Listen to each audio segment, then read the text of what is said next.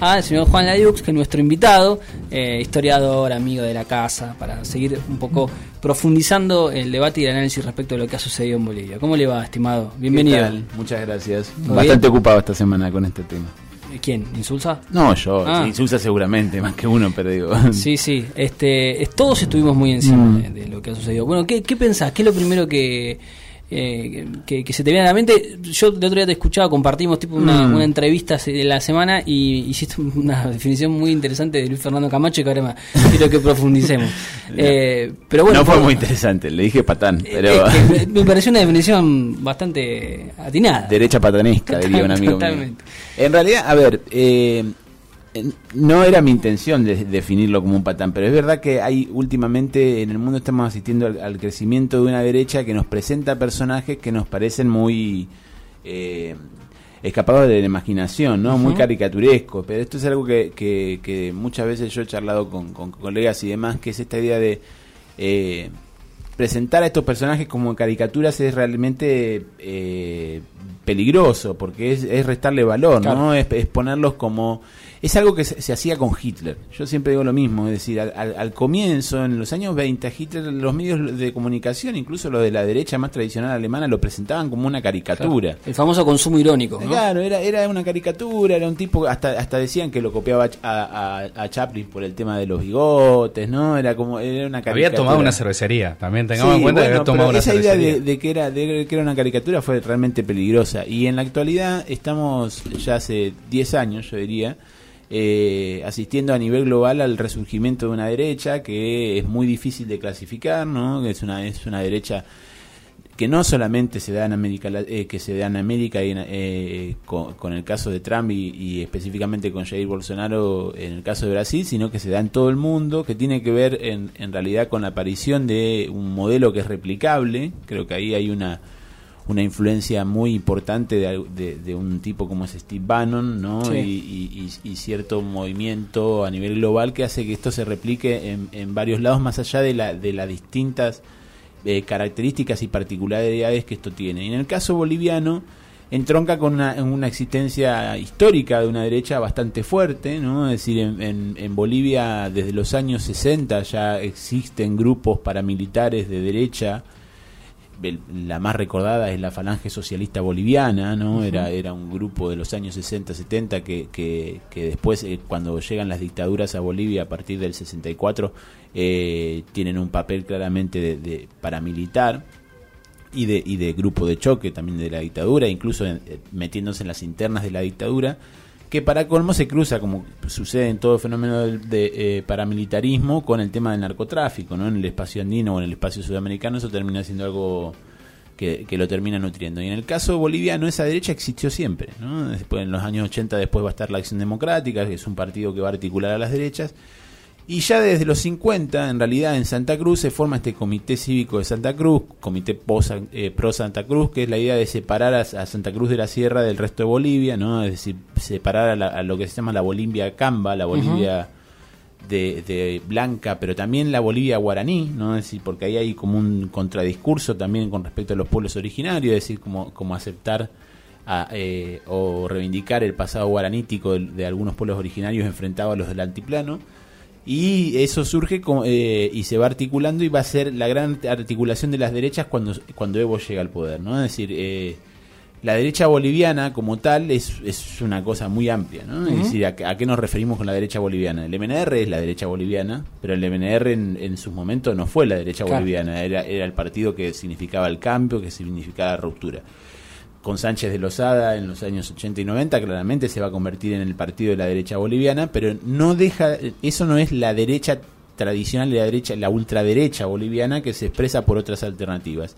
Y esta alternativa va a ser el separatismo. Recordemos que en el, en el al, poco tiempo de asumir Evo, en 2008, están, están las crisis eh, que tiene que ver, la, crisis que tiene que ver efectivamente con la, la movilización separatista de todos estos, de todos estos eh, comités cívicos. Santa Cruz, Beni, Pando y Tarija, ¿no? La famosa media luna boliviana. La media luna boliviana.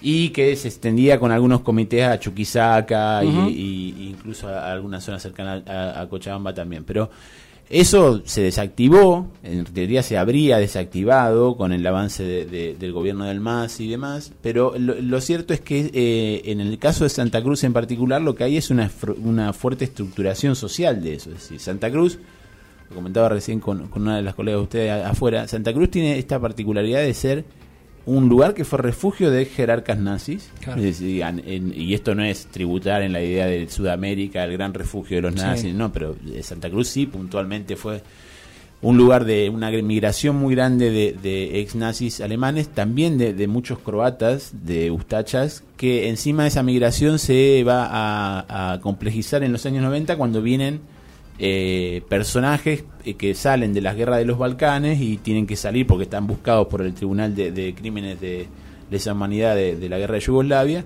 y van a, van a parar a Santa Cruz y entran a trabajar en el Comité de Pro Santa Cruz. De hecho, el primer eh, líder importante que tiene el separatismo santacruceño en, en, los últimos tiempos es un descendiente de croatas, ¿sí? Marinkovic, que eh, es el que, el que trae estos personajes a, actuar durante la crisis del 2008. ¿no? Eh, Camacho en realidad es eh, la segunda generación de esto. ¿no? Es decir, Camacho es un, es un hombre relativamente joven, tiene...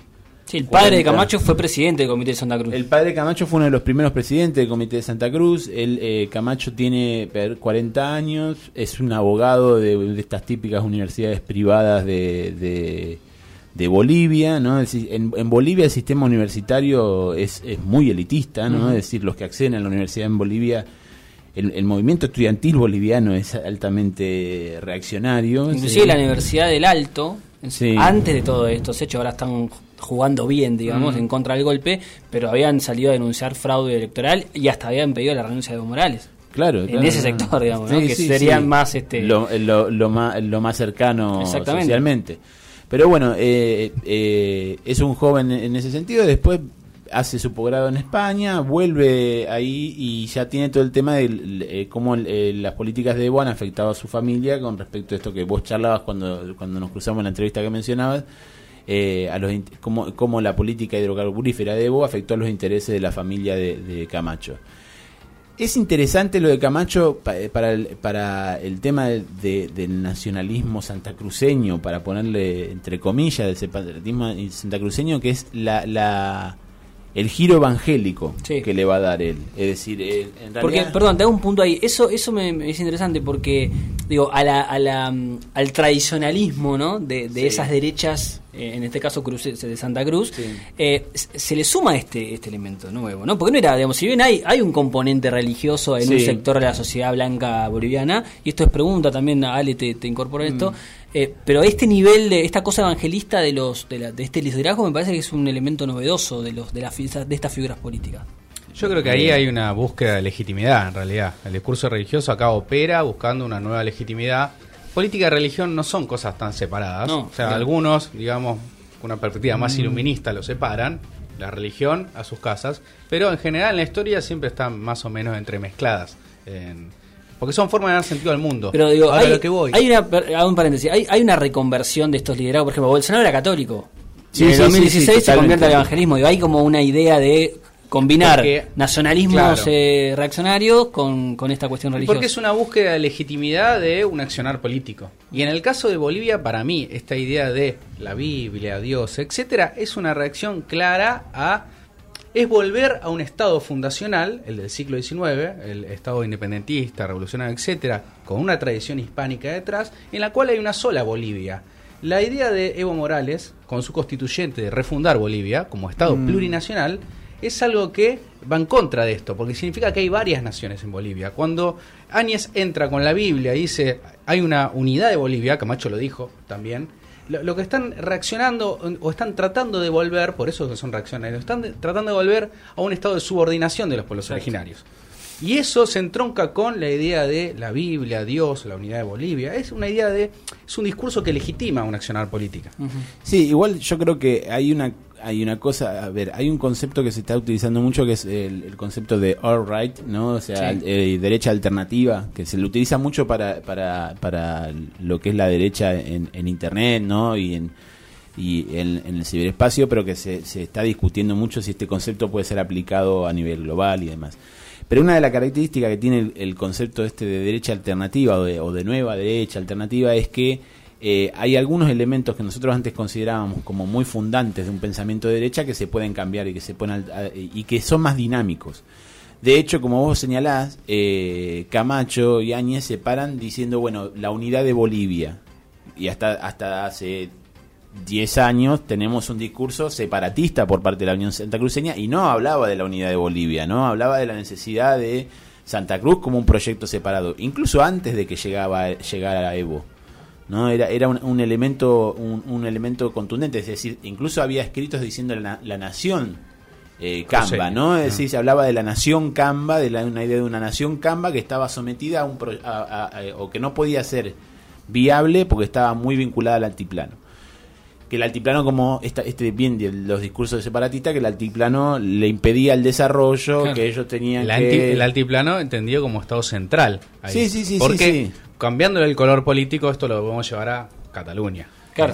Cambiando el son- color político. sí, Estado central contra las regiones. Este- En el medio hay una disputa económica. Bueno, pero vos fijate cómo cambia el discurso ahora Camacho, en ese sentido, es decir, ahora va el discurso de la unidad nacional. Pero ahora Porque- yo creo que el discurso de la Unidad Nacional habla tanto de él abandonando el discurso separatista Sí, pero- como de abandonar el Estado plurinacional. No, pero sí, Sí. pero también es eso, pero a ver, es lo, lo mismo sucede en eh, saltando las diferencias y demás en el caso de Italia con la Liga Norte que dejó de ser la Liga Norte y pasó a ser la Liga. Ya no quiere ser un Estado Cuando, en eh, como, eh, claro, no quiere ser un estado separatista porque porque pues ya puede gobernar toda Italia, entonces dejó ese, ese, esa cosa del separatismo de la, de la de la zona norte de Italia. O sea, la unidad es, la Eh. Unidad Nacional para Camacho y compañía es eh, una unidad sin eh, indígenas el Exactamente. Estado. con indígenas subordinados. O Con indígenas subordinados. O sea, la nación es Bolivia, no es Aymara, no es Quechua, Que- no es guaraní, es Bolivia.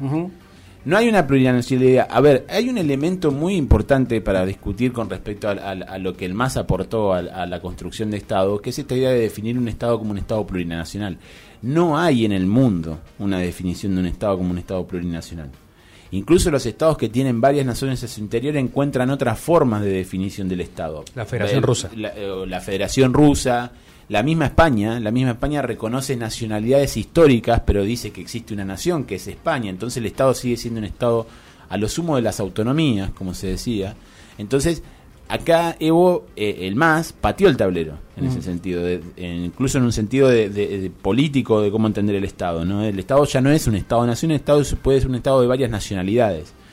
Esto a los argentinos en particular nos cuesta a veces encontrarlo mucho porque no es un problema No. nuestro. Tenemos ¿no? homogeneidad Eh, eh, Entre, cultural. entre comillas, pero o más pero eh, pero no, no lo ponemos como un problema, es decir, no hay un, un una, una minoría nacional que reclame un territorio separado para... eh, para entonces digamos, la cuesta- generación del 80 fue efectiva. Fue efectiva tanto subordinando a todas las, las naciones indígenas por la fuerza, como fue efectivo el proyecto de educación. Sí, sí, construyeron una, una, una idea de nación eh, eh, borrando las borran- tratando de borrar las diferencias, cosa que después vemos que no, que están. Pero bueno, eh, que eso se puede articular en un discurso antiestatal es mucho más difícil en la Argentina. Entonces a veces esto nos Solo cuesta mapuches entenderlo. Esto, no, esto nos cuesta entenderlo para el caso eh, argentino. Entonces cuando uno lo trata de explicar en otros casos dice, bueno, no sé si es tan importante. Sí, eh, es fundamental. Eh, y, y volviendo a la pregunta tuya con respecto a lo, a lo del evangelismo, yo creo que es un elemento totalmente novedoso en la, en la derecha latinoamericana. No la relación con la religión, que siempre estuvo, Sí. y, y comparto lo que decía Alejo, es decir, la- la- también la relación de la religión con la política, porque también la izquierda tiene una relación con la, con la religión en la política muy, muy clara en los años 60 Incluso negándola. Hay una o relación. incluso es, es una, es una relación que existe, pero en el, en el caso particular creo que en los últimos tiempos el el la idea del fundamentalismo cristiano, no no no del, no del catolicismo, sino esta idea del fundamentalismo cristiano que se que, que está pululando a nivel global es muy efectiva. Creo que hay ahí también una, una cuestión que los políticos de derecha han, han percibido, que es eh, quién tiene del mundo religioso la mayor territorialidad. Y en Sí. eso está claro que la territorialidad de hoy por hoy la tiene el, eva- el evangelismo. Ahora, si eso eh, funciona, ahora estamos dando un golpe de Estado, hay que ver qué pasa con eh, cómo se convoca elecciones y demás. Pero mm, hay un caso efectivo que es el de, el, el de Bolsonaro en Brasil. Y en el caso de, de- de Bolivia, en las últimas elecciones, Sí. hubo una sorpresa de un candidato abiertamente, eh, un pastor evangelista, eh, de- nacido en Corea, nacionalizado boliviano. No puedo decir el nombre porque no Chi. me acuerdo. Se llama Chin Chi, Chun Chi, Yun, Han. no sé cuánto, sí. que salió, sacó 10% de los votos, de una sorpresa muy fuerte. Digo, ese fenómeno, después el partido de, de, de Áñez sacó 4%, ¿no? Sí, sí, sí. Que también tiene algunos elementos de, de este tipo, pero un, un candidato abiertamente en contra de la ideología de género, abiertamente este, pastor, evangelista y demás, sacó 10 puntos Mm. en una sorpresa. Y evidentemente hay ahí un- un- una representatividad este, que, que están logrando estos, estos, estas figuras, estos liderazgos, eh, que, y que la política no la ve venir. Yo quiero ahí, perdón. Es igual Digo, no- no- no lo estoy condenando, es, eh, lo es un fenómeno global no Yo es un ser- fenómeno boliviano No, ese. está Digo, claro, es un pero por eso fenómeno digo, pero es un global. fenómeno global que tiene anclaje en la sociedad, que tiene sí, que crece en la- representación. eh, es totalmente. Y es más, eh, yo creo que han encontrado algunos elementos que son para atender mucho. Eh, hay algunas cuestiones que tienen que ver con. eh,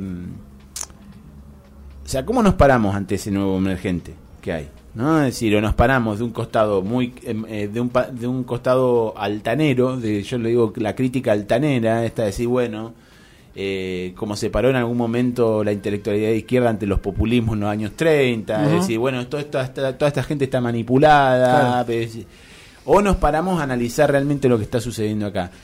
Yo creo que hay un hay un hay, un hecho que es concreto, es decir, estamos ante una una un emergente político que no sabemos si todavía es un emergente o es un residual. ¿A qué me refiero? Si esto que se está articulando, estas nuevas derechas que se están articulando a nivel global, que básicamente tienen algunos puntos en común a la hora de construir su discurso.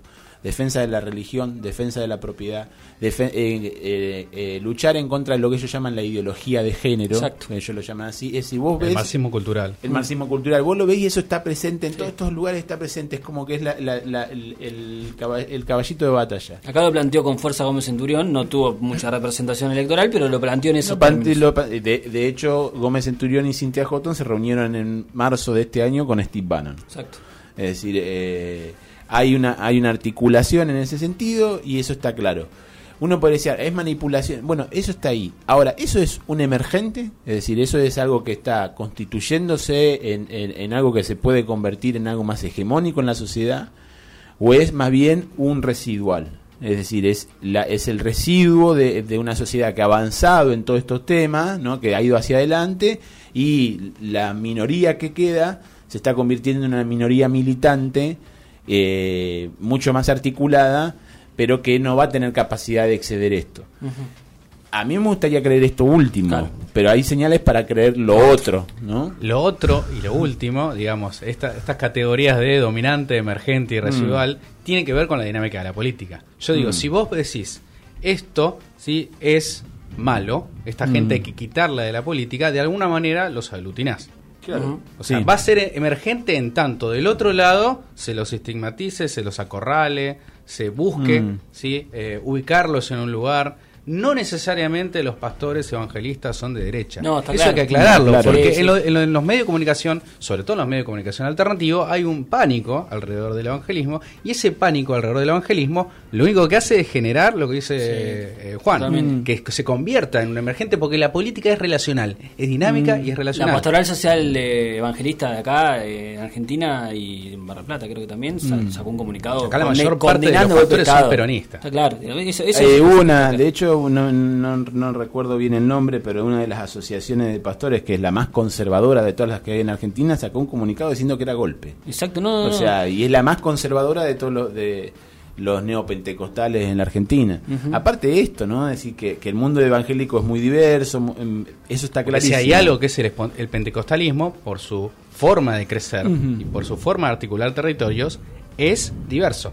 Es diverso porque tiene la capacidad adaptativa de, de alguna manera, mimetizarse, porque cada iglesia sí, es un pastor, de mimetizarse con la cultura de la zona. Lo que tiene también el evangelismo, yo creo que, y en eso sirve mucho para el proye- los proyectos políticos, es- y en diferencia de esto, capaz que lo sabes mejor vos, Alejo, a diferencia del catolicismo, es que el catolicismo ha perdido eh, no solamente territorio, sino que ha perdido esta cosa de eh, su visión integralista, ¿no? Es decir, el, catolicismo ya no, no. Ser católico es, ser, es fácil, porque el católico es, perdón, no quiero ofender a ningún católico, pero la, la, religión católica se vive con mayor hipocresía, ¿no? Es decir, se, se vive... El, el católico no, no, ya no tiene esta cosa de, de militante. Malimachi le llama catolicismo sociológico. Claro, hay un catolicismo así, pero cuesta mucho. De hecho, uno lo ve, ve a las misas, ¿cuántas, cuánta gente uno conoce que dice soy católica y ¿cuánto vas a misa? Y eh, Navidad, alguna de Pascua y nada más. El catolicismo más abierto, más permite múltiple inscripción. Pero porque también es, eh, eh, yo creo que eso también tiene que ver con una relajación, una relajación del ser católico, ¿no? De, cómo vivir el catolicismo. El evangélico, el evangelismo y particularmente el evangélico tiene esta cuestión del recién converso, ¿no? Es decir, el, el el, evangelismo en, América Latina, obviamente hay generaciones de evangélicos, pero muchos son recién conversos. Es decir, es, gente que recién se convierte en una religión. Y por lo general eso implica una actitud más militante. Y, en, eh, la religión y la política, digo, eso pasa también en la política. El recién converso en política por lo general es más militante que, el que tiene ya una tradición. Eh, y creo que eso le sirve mucho a los movimientos de derecha. Es decir, en, eso se compatibilizan muy bien. ¿no? Y, Camacho ha tenido estabilidad, porque Camacho no tenía este discurso evangélico, su conversión al evangelismo relativamente reciente también, tipo la de Jair Bolsonaro. En mayo se reunió con Bolsonaro. Claro, en mayo se reúne con Bolsonaro. Eh, y el, el, el, hecho este de discutir la, la, la iglesia, a ver, eh, eh, poner la discusión sobre el Estado y la iglesia de nuevo, es, tiene una habilidad muy clara por parte de, Camacho. Me parece que tuvo, ahí estuvo eh, encontrar una piedra de toque. Yo creo que por otro lado ahí eh, hay un silencio de la Iglesia Católica que a mí en particular me preocupa. Porque Camacho es católico. Tengo un mensaje de un, eh, amigo sociólogo, antropólogo, bueno, Pablo Semano se está escuchando, un especialista en esto, y él nos dice, un abrazo, él nos dice que Camacho tiene un discurso fundamentalista católico. ¿sí? Que eh, él está rodeado de ángeles, está rodeado de simbología de cruces que son mm. católicos. El discurso ahí no es evangelista. Por más que este pastor haya sido mm. popular, digamos que es una expresión de la política en, en, Bolivia, el discurso de Camacho es católico. Es integrista católico, mm. digamos, hay una búsqueda de una legitimidad religiosa, pero o sea, con la Biblia católica. Quizá ahí uno puede encontrar la clave de por qué la iglesia no está hablando. Puede ser. Sí, sí. Puede ser. Es un buen punto. Igual es una clave. A ver, digo. Es una clave habría que reclamarle. Es una clave radical. Que, que hable. Pero ahí. Ahí hay, digamos, yo vuelvo a la idea de que el discurso religioso político de Camacho tiene que ver con la búsqueda de una unidad de Bolivia en la cual los indígenas vuelvan a estar subordinados, subalternizados. ¿sí? Ahí está la clave de la Biblia, la unidad de Bolivia, la Constitución y sacar al indio. Es eso, sacar al indio. El indio para Áñez es satánico. sí, los rituales satánicos, este, eh, ofrenda de la Pachamama, además son rituales satánicos y demás. Eh, bien, y después hay que ver esto como para cerrar este, este bloque, eh, qué capacidad en tanto en cuanto esto se quede como está, digamos, y que el golpe termine de institucionalizarse y que no haya posibilidad de, bueno, que haya convocatoria de elecciones y demás, ¿Qué capacidad tiene todo este amplio con este espacio de derecha que, que, ha hecho el golpe de mantenerse juntos y compactos en un proyecto que tenga determinadas características? Yo no lo veo tan claro eso. Sí veo un, eje ahí, Camacho y, el espacio de, de Janine Áñez. Janine Áñez es una circunstancia, podría haber sido cualquier persona, podría haber sido yo, si estaba ahí y me lo ponían. no, hay, no, no, no, tiene relevancia alguna, pero digo, hay que ver cómo se combinan los cívicos ¿no? y este espacio comandado por Camacho, con esta retórica, con este perfil, con la derecha más tradicional, en la que se puede integrar el espacio, el, partido político de, de, Áñez que sacó 4%, cuál va a ser el rol de Carlos Mesa, mm. cuál va a ser el rol de este, este sí abiertamente evangelista eh, Chi que sacó 10%, bueno, ahí hay una, eh, un amplio espacio que yo no sé si tienen este, no sé cómo van a poder llevar adelante un, un, eh, proyecto común, ¿no? Que Yo creo que les va a costar mucho porque en realidad es lo que lo que estuvo en el, en el origen de, que el MAS llegara al poder en Bolivia, ¿no? Es decir, si hay algo que permite la llegada de Evo al poder en Bolivia es que esa derecha boliviana está hiperfragmentada y que es muy difícil de, coordinar. Sí, sí, sí. Eh, o sea, más allá de la de la de cómo habían logrado eh, una movilización post guerra del agua y todos los conflictos de, principios de, este milenio, eh, después lo que hubo fue una carencia por parte del MNR de ser el gran articulador de la, de la vieja derecha boliviana y creo que eso va a estar difícil de lograr.